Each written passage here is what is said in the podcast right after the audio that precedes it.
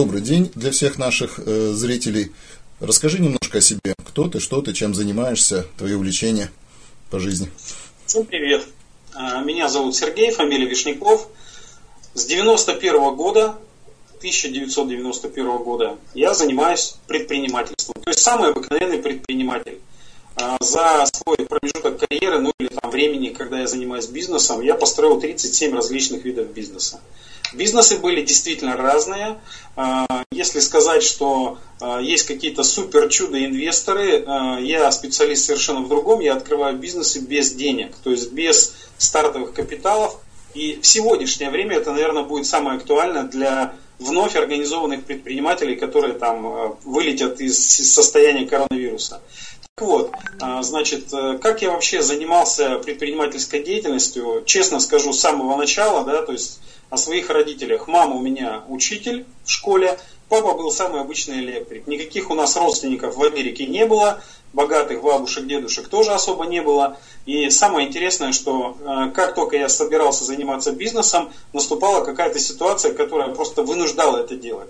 Также точно в 91-м, когда был полностью развален СССР, нам всем предложили ну, какую-то интересную очень экономику, и мы, соответственно, ничего не понимая, пытались это делать. Делалось это просто, не знаю, по каким-то мыслям, по каким-то наитиям и так далее. Причем это самое интересное, действительно денег не было. Но э, некоторые люди выживали, кто-то не очень хорошо выживал. То есть все по-разному себя чувствовали. И вот с этого периода времени, 37 видов бизнеса, я делал, какие-то были очень успешные, какие-то были так себе. Последние 15 лет я занимаюсь э, тем, что обучаю уже людей строить их бизнесы. А, переехал в город Краснодар, и меня очень э, этот город воодушевил, потому что он, не знаю, очень похож на Техас. А, мне это прям зашло в жизнь. Очень интересный город, большой, развивающийся, динамичный. Но это то, что касаемо из того города, из которого я уехал. Я из города Архангельска а, приехал в Краснодар, и понятно, там 350 тысяч населения, а здесь ну, на сегодняшний день уже миллион зарегистрированных и, возможно, миллион без регистрации. То есть ближе к двум миллионам. То есть весьма интересный город. Но самое странное, да, то, что казалось бы, вроде бы город-миллионник должен развиваться динамично, он не такой динамичный, потому что огромное количество приезжих людей, и эти люди приезжают брошенные как собаки, то есть в результате получается два человека у них какие-то знакомые, которые посоветовали, ну и дай бог они еще там с двумя познакомились. И в итоге каждый приезжает с каким-то своим светным миллионом, этот миллион очень быстро тратится, и, соответственно, начинается самая обычная рутинная жизнь. Мы точно так же, как и все остальные предприниматели, приехали, только наш минус был, мы приехали без денег, с трусами, носками, тапками, и вот в таком состоянии решили остаться, почему бы и нет. И в результате получилось так, что мы э, прочувствовали всю эту историю на самих себе, что предприниматели приезжают не в состоянии работать сразу же в том виде, как они готовы были. И практически начинать все с нуля. Мы для этого специально сделали клуб, организовали э, вокруг себя сообщество, и предприниматели, которые приезжают в город Краснодар, всякими разными путями от нас получают какую-то полезность, какие-то плюсы, ну и мы стараемся им всяко разно помогать. Вот примерно такая вот у нас история. Ну, конечно же, предприниматели разных возрастов, одни из них постарше, другие помладше. И те, которые постарше, вопросов не задают, что ты делаешь сегодня. А те, которые помладше, так и язвят уколоть, говорят, ну вот расскажи нам, а на чем ты сегодня ездишь, а что ты сегодня кушаешь, а где ты живешь, а какой у тебя бизнес. Ну и мы просто так вот на слабо взяли, сделали ну, в городе Краснодар коворкинг. В самом центре города а, коворкинг, который выполняет задачу для предпринимателей в помощи помещений. И, естественно, а, там же сконсолидировался весь клуб. Вот примерно такая у нас была задача на старте. А что лучше всего получается в этом коворкинге, что не очень? По-честному скажу, что в коворкинге очень многие люди, которые их открывают на периферии, надеются, что это само по себе будет работать ну как-то уникально. А, сто процентов это самый обычный бизнес, там есть взлеты, есть падения, и все, что касается аренды, да, то есть очень многие люди рассчитывают, что вот сейчас аренда попрет. Она попрет, но только в том случае, если вы проработали на этом месте там 2-3 года и привели огромное количество людей там за счет э, вливания денег в рекламу. Э, соответственно, это не всегда срабатывает, поэтому мы делаем расчет на совершенно другие вещи, мы проводим различные клубные мероприятия. Эти клубные мероприятия заставляют или генерят людей, которые приходят вновь, вновь и вновь. Иногда эти мероприятия за очень недорого, иногда бесплатно. То есть, ну вот разные форматы, те, которые мы э, на сегодняшний день пытаемся практиковать.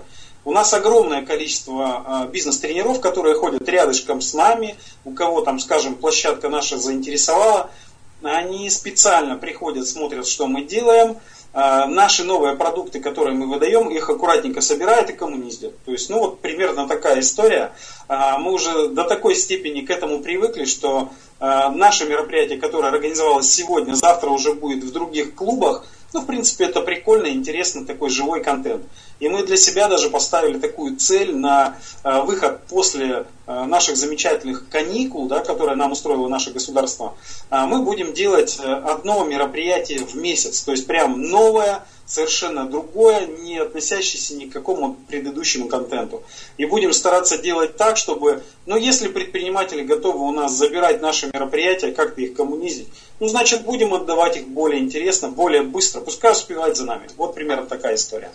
Вот я тебе хочу задать такой непростой вопрос. А, я позапрошлом году а, участвовал в создании одного бизнес-клуба, и, наверное, на третьей или на четвертой встрече такой, будем так говорить, мэтр бизнеса здесь, он, ну, по крайней мере, заявил, что он 20 лет ходит по разным бизнес-встречам, бизнес-клубам, Артеменко Владимир сказал, говорит, ну, говорит, сколько я, говорит, не наблюдал, говорит, начинаний бизнес-клуба в Краснодаре, все они в итоге, говорит, превращались к тому, что ходили 5-7 друзей в эти бизнес-клубы, иногда залетные один-два человечка, и в итоге всем становилось безумно скучно, и потом даже стеснялись назвать, что это бизнес-клуб, а не пьянка друзей. Вот э, чем у тебя отличается ситуация от описанного им сценария?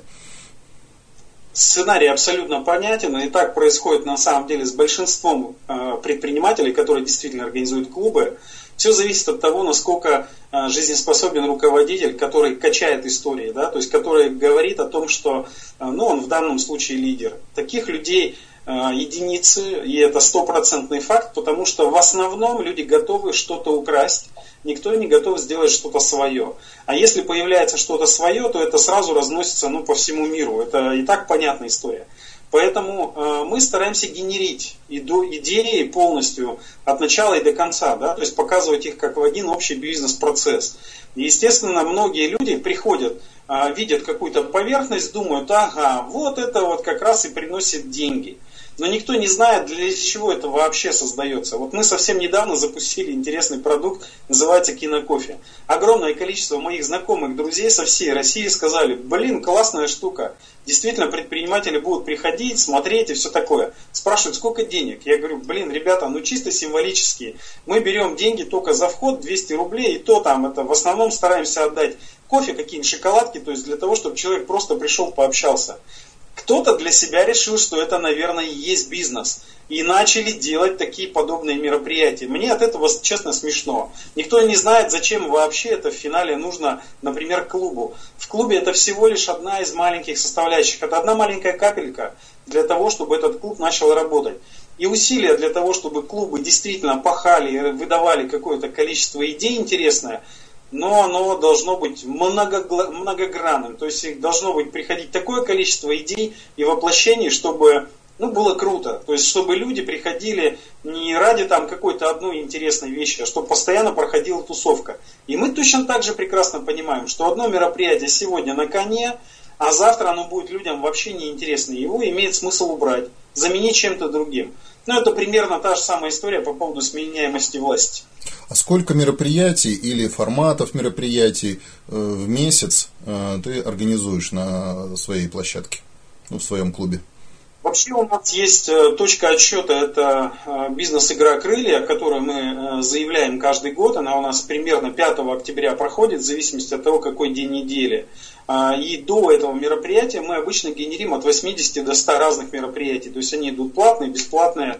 А сейчас, так как у нас еще и коворкинг, это, а, у нас, это, получается, эти Сергей, мероприятия 8, увеличилось втрое. 80 мероприятий в месяц или в год? В год, в год. Uh-huh. 80-100 мероприятий в год. И в связи с коворкингом получилось так, что мы их, ну, наверное, раза в два, в три увеличили. Uh-huh. Ну, в действительности их стало намного больше, потому что и очень важна а, загрузка коворкинга, который тоже, ну, нельзя сказать, что мы просто взяли поиграться. Нет, конечно, мы за него очень серьезно впрягаемся, отвечаем и благодарны всем людям, кто к нам приходит. А, ну вот, а, если не секрет, я просто общался с, ко- с коворкингом на трамвайной, с коворкингом на северной, вот от муниципалитета. Там э, десятки людей в месяц уже считаются хорошим показателем. Насколько э, у тебя эти цифры близки э, к, так, ну, к заполняемости? Сколько у тебя там, 50, 70 человек в месяц проходит через коворкинг? Через коворкинг у нас проходит э, больше тысячи человек, это сто процентов, э, но опять же это в зависимости от того, как считать. То есть если мы говорим про коворкинг, который на трамвайной, у них задача работать с резидентами, ну и, естественно, немножечко сдавать зал. Мы, в свою очередь, делаем что-то подобное, тоже у нас есть резиденты, у нас есть э, переговорка, есть зал, мы точно так же их сдаем. А, и как у всех коворкингов существует различная загрузка. То есть, если мы говорим, например, а, понедельник, у нас э, переговорка занята всегда. Просто одна из компаний говорит, нам прикольно проводить какие-то свои там мероприятия. Хорошо. А, если говорим, например, вторник, среда, четверг, то загрузка так себе, да. Но пятница, суббота, воскресенье загрузка очень большая, и, конечно же, иногда мы закрываемся там в час, в два, иногда в четыре ночи. То есть вот такая вот история. И все, что касается загрузки э, на неделе, это наша, ну, как головная боль и, конечно же, задача. То есть мы стараемся загрузить коворкинг уже своими мероприятиями для того, чтобы он работал максимально. Вот примерно такая задача. Ну, я не ослышался, цифра тысяча человек в месяц. Просто о таких цифрах очень мало кто даже мечтает в Краснодаре. Я даже скажу, что она немножечко больше, потому что у нас зал вмещает 50 человек максимум. Э, мероприятия, которые проходят в субботу, воскресенье, в пятницу, они иногда идут на 2, на 3 компании, и загрузка зала бывает более 50 человек, то есть максимальное количество людей, э, ну, которое мы вообще умудрились втиснуть, так скажем, в наш небольшой зал, 82 человека. Поэтому количество людей, проходящих, огромное. У нас самое большое переживание, у нас один санузел. И вот когда огромные мероприятия идут, у нас выстраивается очередь. И это нас с одной стороны беспокоит, а с другой стороны, ну это, конечно же, не сильно комфортно для людей. Но с другой стороны, а, мы нашли еще раз возвращаемся, да, то есть у нас около туалета выстраивались очереди, и мы от этого имели такой определенный дискомфорт. То есть, с одной стороны, это хорошо, с другой стороны, это плохо. Но, опять же, плохо это для посетителей, для нас оказалось хорошо. Мы нашли один из э, интересных предложений, который прямо после каникул выведем в свет, да, то есть, как это будет э, для нас положительно и иметь какой-то хороший отклик для тех людей, которые, как ни странно, стоят в очереди в туалет. То есть все везде в бизнесе надо использовать. Сергей, такой вопрос. А эта локация, это ваши какие-то суперсекретные маркетинговые технологии, и, или вы можете это повторить в любом другом месте. Почему задаю этот вопрос? Потому что я очень много общаюсь с э, объектами коммерческой недвижимости, и если вы это можете повторить в любом другом месте города Краснодара, то я практически уверен, что вы очень интересные будете, э, как это говорят, э, трафикообразующие системные э, арендаторы на, для очень большого количества и торговых центров, и бизнес-центров могут под вас сделать любую локацию, для вас сделать ремонт и позвать вас в гости. На самом деле это шипучий коктейль, то есть тут получается такая ситуация. Это, конечно же, и центр города, это в первую очередь, но мы его заранее ставили для себя как показатель. Мы прямо искали это помещение для того, чтобы оно находилось прямо, вот, прямо в центре. От нас в двух зданиях галерея, поэтому ну, понятно, что даже особо объяснять никому не надо. Но с другой стороны, мы, э, конечно же, самые обыкновенные люди и прекрасно понимаем, что надеяться только на одних арендаторов это утопия. Ну, полнейшая утопия. Поэтому мероприятия генерятся. Понятно, если мы находимся в центре города, то мероприятия могут быть как от детских до крайне взрослых. Если мы находимся э, в другом районе города Краснодара даже, давайте предположим, а, в результате получается такая ситуация, что а, ну, в этом районе, например, больше бабушек, дедушек. Может, там пора там, заводить клубы знакомства, общения, какие-то истории, такие, которые будут притягивать именно этих людей. Если мы находимся, наоборот, в более молодежном формате, да, ну, может быть, там надо какие-то стендапы устраивать и так далее. Набор мероприятий, он очень огромен, и мы, конечно же, сейчас очень сильно озабочены будем делать именно подготовку менеджеров, которые будут заниматься а, различными событиями, ивентами, которые специально будут приходить на предприятия и на этих предприятиях занимать ту самую должность, которая, ну не знаю, вторая или третья от директора. И, конечно же, она будет давать огромную положительную динамику для любого предприятия. Причем это не завязано на коворкинг, это не завязано там на магазин, который продает продукты, это завязано на все что угодно, вплоть до завода. Как ни странно, современным заводам тоже это требуется. Хотя вот это вот самый период, когда мы сидели на жопе ровно, да, и сидели ждали, что вот нам сейчас придут крутые заказчики, нам дадут бабла, это все уже ушло. Сейчас мы получаем совершенно другую экономику, она совершенно дикая, и сейчас надо за клиента биться, выгрызать, э, не знаю, каждую копейку для того, чтобы просто понимать, что твое предприятие от этого зависит. И, конечно же, такие менеджеры, кон- конкретные менеджеры, которые генерят идеи э, и делают эти идеи доступными для там, предприятий разного рода, это будет чуть ли не самый главный тренд. То есть вот так вот мы думаем об этом. И, конечно же, эти менеджеры, они будут заставлять э, привлекать к себе деньги, то есть именно в сами предприятия. А деньги это кровь экономики, это все знают. Сергей, вот я сейчас услышал сразу два для меня революционных тезиса. Первый тезис, что э, у тебя есть некая технология э, привлечения постоянного потока клиентов, ты на этом зарабатываешь, это уже круто, и мало кто этим может похвастаться. Потому что ко мне, как руководителю рекламно-маркетинговой компании, постоянно идут обращения людей, которые говорят, дайте нам что-нибудь, дайте нам какой-нибудь инструмент, сколько денег надо платить. Даже у меня дважды был разговор с одним бизнес-тренером, он говорит, я тебе ложу на стол 100 тысяч рублей, только собери мне зал людей, которые будут меня слушать и так далее. Я ему отказал, потому что я не знаю, как это сделать. Вот. Соответственно, ну, это... сразу за секунду, да. как это сделать, Илья? Это первый, это первый вопрос. Подожди, тысяч? сейчас, сейчас, подожди. Сколько, сколько надо, народ? Подожди, подожди, это первый вопрос. Но обычно этой технологией никто уже делиться не хочет. Вот. Э, все изо всех сил э, сидят, как мыши, тихо и, так, э, как сказать, денежки в сундучок складывают и складывают, когда они такой технологией обладают. Это то, что ты смог ее достичь, уже супер. Ну, конечно, хочется немножко послушать об этом. И второй вопрос сразу же. Так ты еще и собираешься открыть курсы и учить всех подряд этой технологии. Я правильно услышал? Ну, вопрос на первый, да, ответ сейчас э, сделаем. А, если мы говорим о том, что у нас есть бюджет 100 тысяч, да, то есть это крайне такая веселая история, и если, предположим, зал надо собрать 50 человек, все просто 500 рублей даешь каждому, вот у тебя 50 человек, которые еще даже могут хлопать в ладоши, да, то есть полтинник мы уже заработали.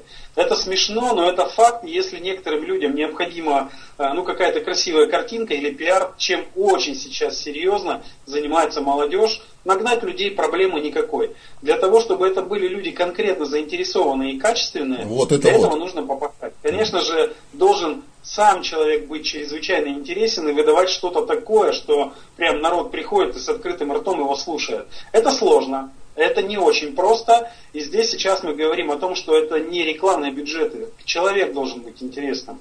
Это в первую очередь. И, конечно же, а, раскрутка, пиар и все остальное, это не за три дня, не за неделю, это гораздо больше.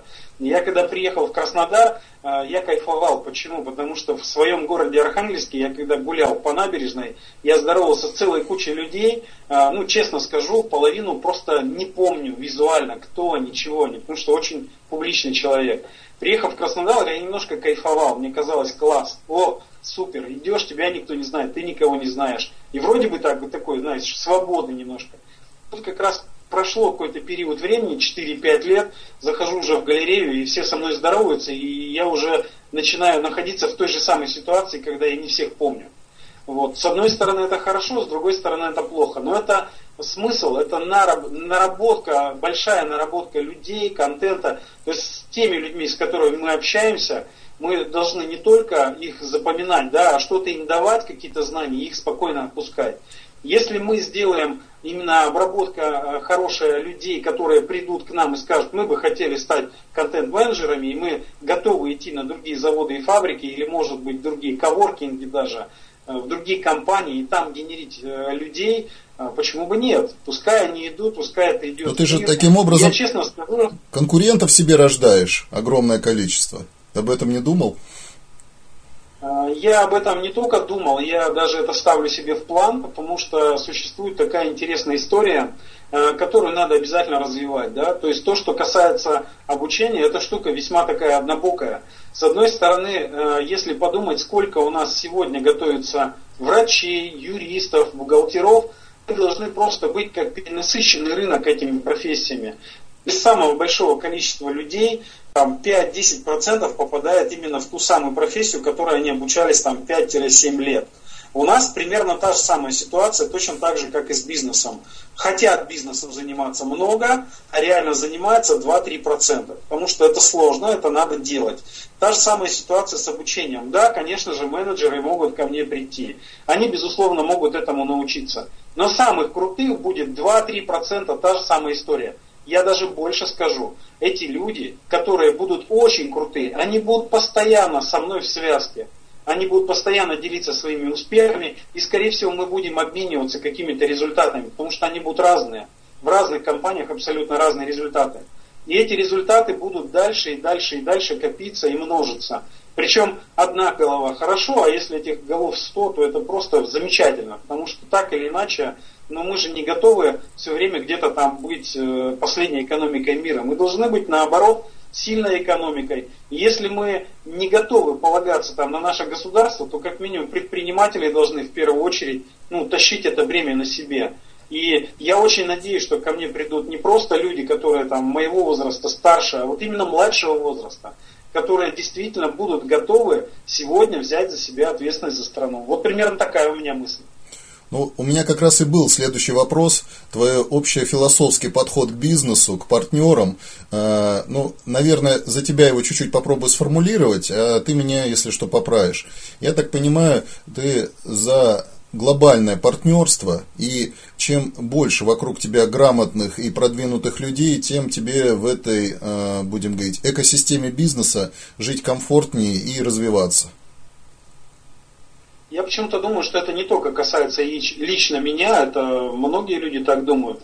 И если посмотреть, э, куда человек стремится, э, если человек так себе, да, то есть грязный, страшный и все такое, он как раз туда и идет. И мы даже в детском возрасте это видели. То есть есть ребята там, которые гопники, грубо говоря, да, там они собираются вокруг себя, там тусят, и туда же и подтягиваются те же самые ребята. А есть ребята, которые там ботаны, да, такие конкретные.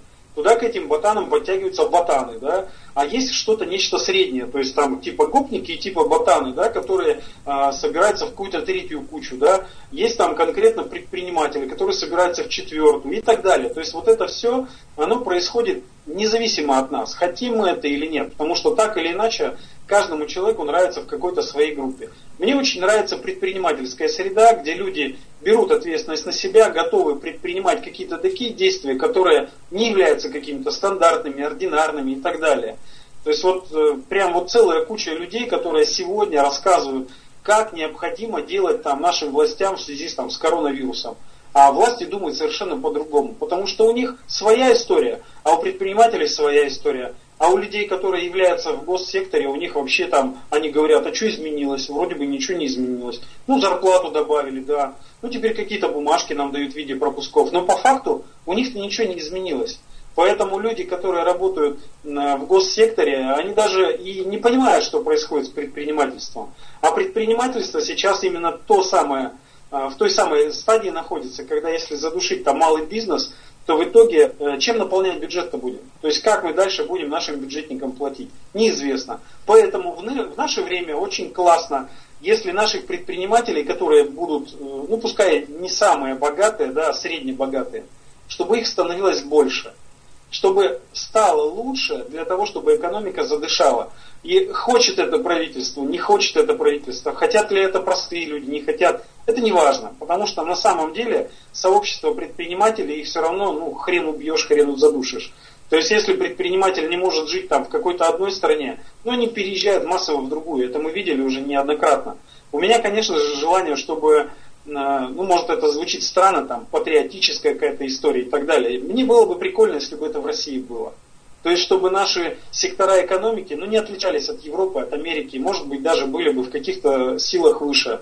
И так оно было, оно было просто до какого-то определенного времени. Сейчас, конечно же, мы проигрываем, потому что половина мозгов утекло совершенно в другие страны.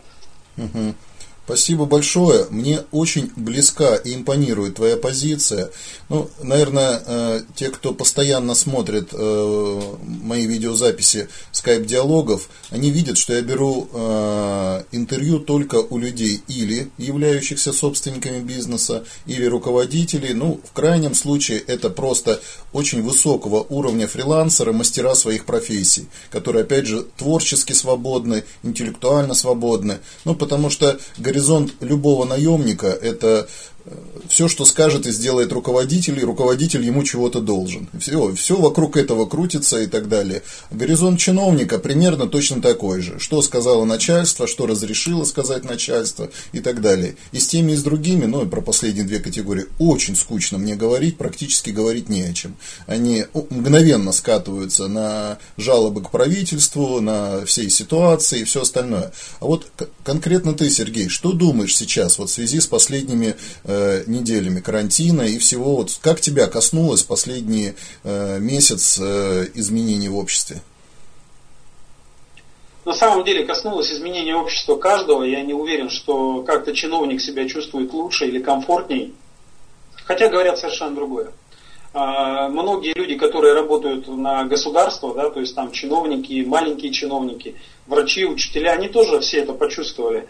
И почувствовали даже не столько с точки зрения, там, например, а, денег а, или еще чего-то, а просто элементарно сидеть а, в четырех стенах, то есть у кого-то, может быть, эти четыре стены это там 1200 квадратных метров, а у кого-то это всего лишь 20 квадратных метров. Разница-то не сильно большая, то есть такая вот домашняя тюрьма, у нас в законодательстве даже прописана такая штука, называется домашний арест, да, то есть, ну, вот что-то подобное. Особенно если Цербер на выходе, который говорит, ай-яй-яй, куда ты пошел, 100 метров и так далее, вернись домой. Ну, примерно такая ситуация. И я не думаю, что народ в восторге даже от таких мер. Ну, вот серьезно. Хотя а, все мы понимаем, что коронавирус это какая-то новая такая история. Людей болеют и, и умирают. Ну, на самом деле и болеют, и умирают от разных болезней, да, и вот мы что-то не кричим про туберкулез, хотя когда-то это был прям бич, да, мы очень сильно успокоились даже с точки зрения ДТП. Хотя вот как ни странно, ДТП сейчас снизилось, не знаю, в разы. Просто люди никуда не ездят. Вот uh-huh. примерно такая история. Но с другой стороны, как, э, например, я отношусь к этому, что будет происходить? Э, по-честному будет происходить что-то подобное, то, что уже было. Да? Э, сегодня нет никакой поддержки предпринимателям. Предприниматель это такая субстанция, я бы сказал, человеческая, да, которая на самом деле будет работать в любых условиях. Это как автомат Калашников. Его кидают на рисовое поле, вытаскивают, воду вытряхнули и дальше он стреляет. Ну, примерно такая же история с предпринимателем. А, если у него, э, не знаю, мозги будут в голове оставаться, да, его можно в Африку с голой жопой закинуть, и он там все равно будет предпринимателем. То есть вот примерно такая история. Очень многие ребята молодые, которые не проходили каких-то кризисных ситуаций, они сейчас ну, откровенно в шоке. То есть бизнес рухнул, деньги потеряли и все такое. Ну, как бы да, безусловно, это печально, это тяжело, но если спросить любого предпринимателя, сколько раз ты падал, он скажет, э, да, давайте я лучше расскажу, как я поднимался, да, то есть я несколько раз падал.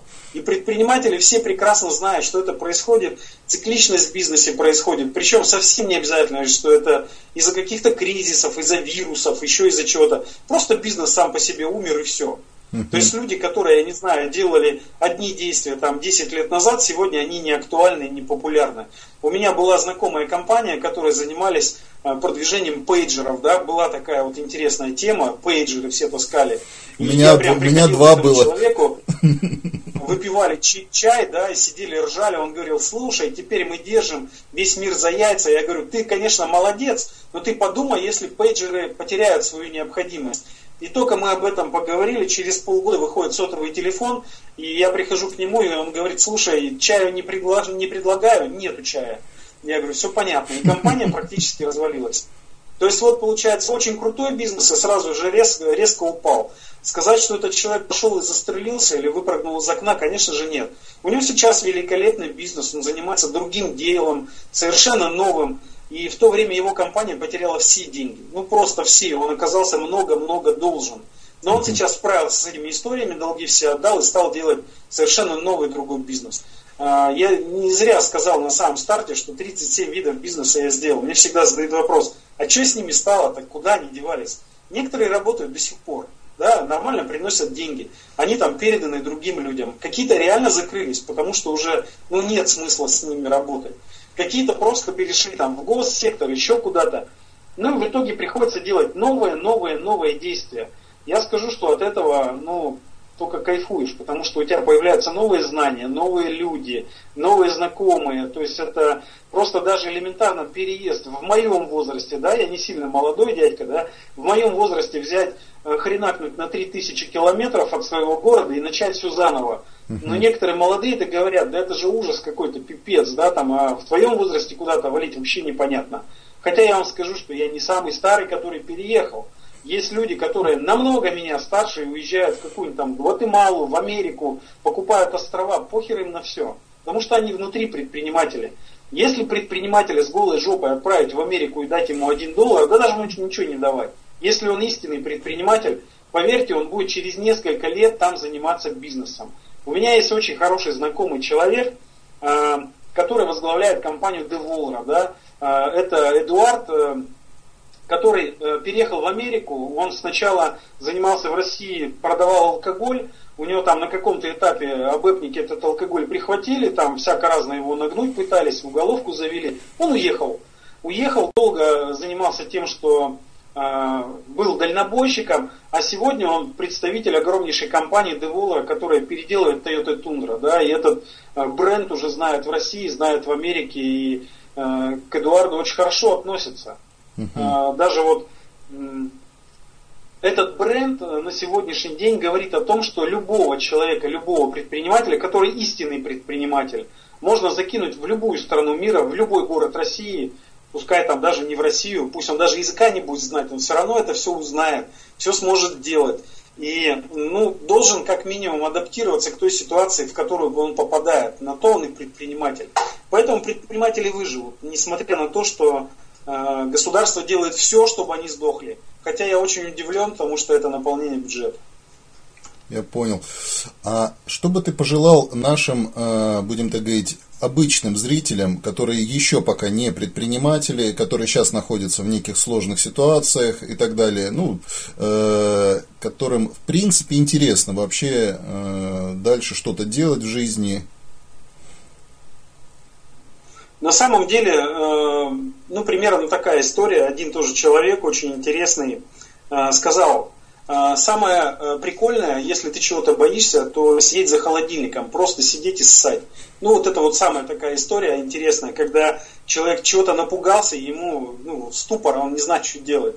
А если предприниматель или просто обычный человек, который начинает делать действия, они рано или поздно его приводят к результату.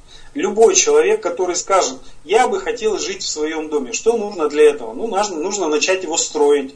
То есть просто берешь, приходишь и начинаешь там первую сваю заколачивать. Где взять сваю? Ну, надо по-хорошему подумать. Если подумать, то оказывается можно найти и сваю. А если нашел одну, можно найти сто. А если нашел сто и так далее и тому подобное, и все поехало. И каждый человек так или иначе, когда он чего-то очень сильно хочет, он обязательно это получает. Так или иначе, всегда. Вопрос просто в том, насколько человек готов эту дорогу осилить. Если его желание и э, огромная вот результативность приведет к действию, то все начинания его Просто получится, в любом случае. Поэтому каждому я, естественно, желаю а, найти свой путь, найти свою дорогу и просто начинать по ней идти. Будете начинать по ней идти, обязательно придете к финалу. Но самое интересное, как только дойдете до финала, постройте себе новую дорогу, куда вы снова пойдете. Не так интересен результат, как сам путь. И сам путь, он всегда очень прикольный. Вот примерно такие вещи. Спасибо. Прям практически по э, пути Дао. Очень-очень так философски ты закончил. Да. Э, это, это личная дорога. Это личная дорога. Я делаю сам так всегда. И сейчас э, мы ничем не отличаемся. Мы точно так же придем в нашем коворкинге. Тишина. Наверняка очень холодно. Я уверен, что будет провал месяца на два, на три. Но мы сразу же приготовили целый пакет контрмер, как мы будем привлекать клиентов, партнеров и так далее. И будем прямо вот, только дверь откроется, мы сразу начнем туда вдыхать жизнь. Всеми своими силами. И привлекать туда людей. И если вы будете делать в своих бизнесах то же самое, все получится. Точно. Мне очень импонируют слова, я их постоянно сам себе повторяю. Э, мастер всегда стремится к совершенству, при этом понимает, что путь этот бесконечен, потому что совершенства не достичь никогда. Сергей, спасибо огромное. Может быть, есть ко мне какой-то вопрос? Э, я, пользуясь этим интервью, тоже готов ответить тебе. Вопрос, э, ну, естественно, вопрос номер один, тот, который мы сидели и обсуждали, да, то есть это именно по поводу стартовое название Пентагон, хотя название будет совершенно другим, потому что уже не подходит. Э, на какой стадии? Посмотрел ли третий документ? Э, внимательно не посмотрел. Э, последнюю неделю полностью вот после нашего с тобой разговора с утра до вечера э, занимаюсь подготовкой, переговорами, съемками и потом обработкой видео. Вот вся моя последняя неделя жизни, они, она целиком поглощена вот этим процессом, которым сейчас я его продолжаю с тобой заниматься. Вот, и результаты... Советую посмотреть.